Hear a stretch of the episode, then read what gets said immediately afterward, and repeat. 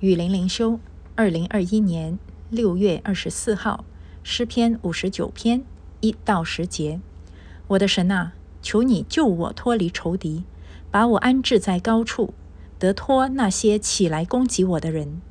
求你救我脱离作孽的人和喜爱流人血的人，因为他们埋伏要害我的命。有能力的人聚集来攻击我。耶和华啊，这不是为我的过犯。也不是为我的罪愆。我虽然无过，他们预备整齐，跑来攻击我。求你兴起监察，帮助我。万军之神耶和华以色列的神啊，求你兴起，惩治万邦，不要怜悯行诡诈的恶人。他们晚上转回，叫号如狗，围城绕行。他们口中喷吐恶言，嘴里有刀。他们说。有谁听见？但你耶和华必笑话他们。你要嗤笑万邦。我的力量啊，我必仰望你，因为神是我的高台。我的神要以慈爱迎接我，神要叫我看见我仇敌遭报。啊，这里呢也是扫罗在追赶大卫要杀大卫的时候，大卫就就做了这首诗。那所以呢，他在求神使他救他，可以脱离他的仇敌。那要怎么样脱离呢？就是要把他安置在高处。呃，我们中国人有一句话啊，这个高处不胜寒，在那个呃宋词里面很大家都很出名，很喜欢用这一句话。为什么高处不胜寒呢？啊，我们总是觉得，如果在高处是很孤单的，而且呢，很怕摔下来，爬得越高啊，摔得越疼。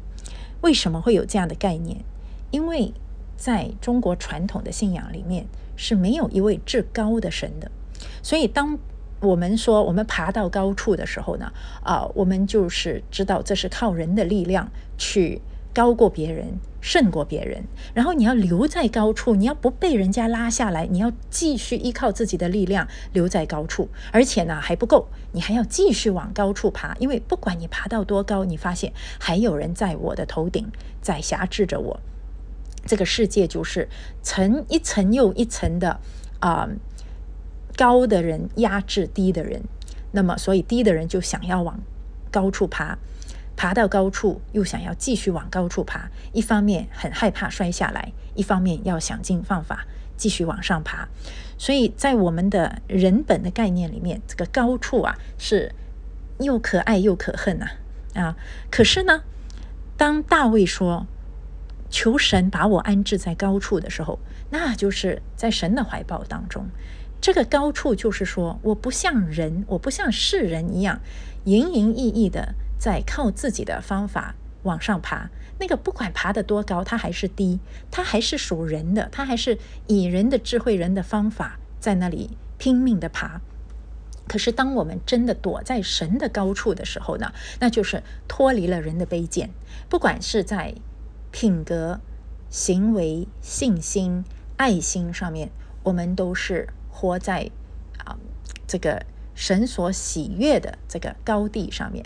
所以跟人的啊靠人的力量所爬上去的那种权力成就的高处是截然不同的，所以那个高处是真正安全的，就可以脱离那些起来攻击我的人。因为人要攻击其他人，他一定是用人的方法、人的势力。可是当我们躲在上帝的高处的时候呢，这个是人的方法、人的力量所达不到的。第三节说，他们埋伏要害我的命，有能力的人聚集来攻击我。耶和华，这不是为我的过犯，也不是为我的罪愆。好，我们呢，经常确实要自我反省。有时候，嗯，当别人，因为我我这个人也挺容易惹麻烦，嗯，会会就是说，有时候说话得罪人呐，啊，也会受到别人的批评攻击。好，那这个时候我们自己就要反省了。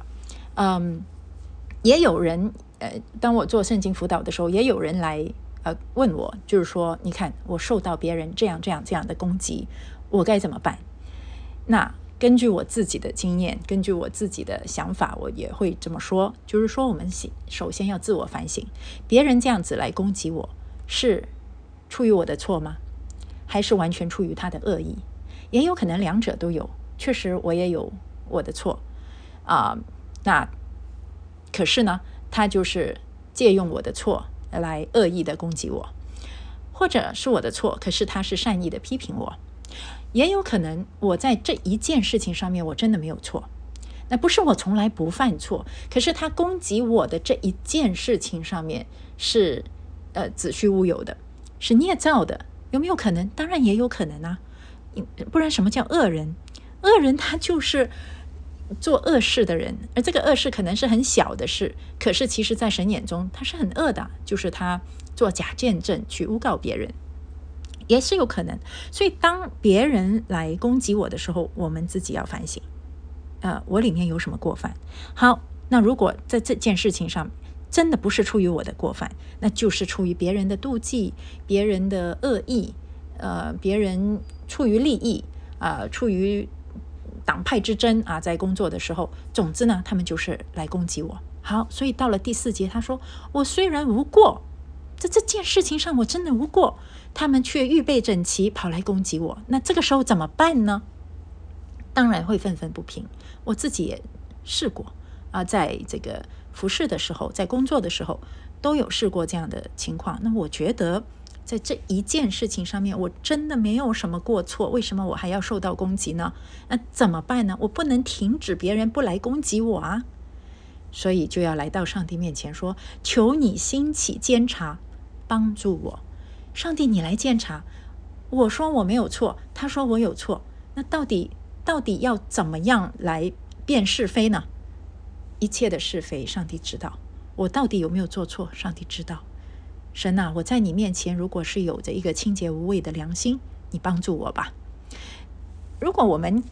敢于到上帝面前去寻求帮助，我相信一定是因为我们的良心是清清洁的，呃，不然你你怎么好意思还跑到上帝面前说啊，上帝啊，你鉴察是非吧，你帮助我吧？你都明明知道自己是理亏的，是不是？首先应该在上帝面前认罪悔改呀！啊，如果没有认罪悔改，还一口咬定自己没有错，那我觉得你在上帝面前是得不到帮助的。好，所以大卫呢是一个非常在神面前诚实的人，所以诚实到什么程度？他说：“万军之神耶和华以色列的神啊，求你兴起，惩治万邦，不要怜悯行诡诈的恶人。”你敢不敢这样祷告？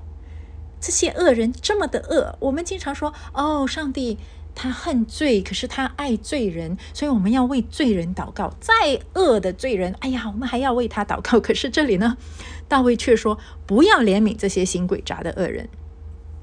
我我觉得呢，起码大卫在情绪上面是向上帝诚实敞开的。如果你真心的怜悯这个恶人，那么你就为。为他祷告，求上帝也怜悯他，使他悔改，不要再作恶。可是，如果你内心因为他的作恶而真的是厌恶他呢？如果上帝真的向他收回怜悯，这个人的下场会是很惨的，在永恒中啊。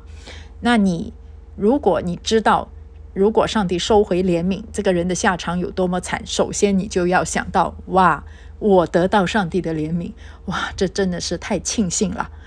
这样的恶人，上帝呀，你就不要怜悯他吧。啊，如果你真的是出于对对罪的愤怒，对他的罪的厌恶啊，那你就在上帝面前诚实吧。如果上帝觉得你的心这样是错的，那就求上帝对付你的心，不要这么狭隘。如果你的心是因为上帝的公义而愤怒，这也可能是讨上帝喜悦的。我觉得首先是要诚实。我们在上帝面前不要装啊，不要装圣洁，不要装气量很大。呃，明明心里面很恨这个恶人，他说：“我怜悯他，没用的啊。”在在上帝面前还是诚诚实实吧。那如果说我的心是不对的，那你愿意被上帝改变你的心，那不是更好吗？可是你看这些恶人，他们口中喷吐恶言，嘴里有刀。他们说有谁听见？看到吗？他们在藐视上帝呀！如果有人藐视上帝而使你很气愤，那你真的是站在这个上帝这一边来，因为上帝受到藐视而气愤。我觉得你这样的心，那上帝也是会喜悦的啊，因为你真的爱上帝嘛。而且呢，上帝你知道，上帝必笑话他们。因为他们太弱了，他们不知道原来自己只不过是笑话啊，所以呢，我们如果是站在上帝的立场来看恶人，我相信我们是可以更加贴近上帝的心的，是可以讨上帝喜悦的。在第九、第十节说：“我的力量啊，我必仰望你，因为神是我的高台。”所以我们要在上帝里面，我们是在高处的。我们在高处，我们不要跟这些恶人去同流合污。我觉得你即使是祷告说不要怜悯他们啊，去嗤笑他们。都好过你跟他他们同流合污，是不是？很多基督徒他不恨罪呀，啊，他好像很高大上一样啊，饶恕他们吧。哦，我们要包容恶人，我们要包容犯罪的人。嘴巴这么说好像很圣洁，可是他真正行出来的却是跟罪跟罪人同流合合污，他在包庇罪恶，那不是更加的令上帝厌恶吗？是吗？我觉得我们宁愿诚诚实实的去仇恨罪恶。好过我们虚虚伪伪的去包庇罪恶，是不是？好，所以呢，我们要在神里面，我们要在高台上，我们要做讨神喜悦的诚实人。我的神要以慈爱迎接我，神要叫我看见我的仇敌遭报。你看，在神里面有公义，何必要装大方呢？如果这个仇敌一生都在藐视上帝，最后他遭报，这不是好事吗？这表现出上帝的公义嘛？啊，所以我们在神的公义里面，我们在高处，我们有神的同在，就可以诚诚实实的把我们真实的感情来啊敞露在上帝的面前，这多好啊，多释放啊！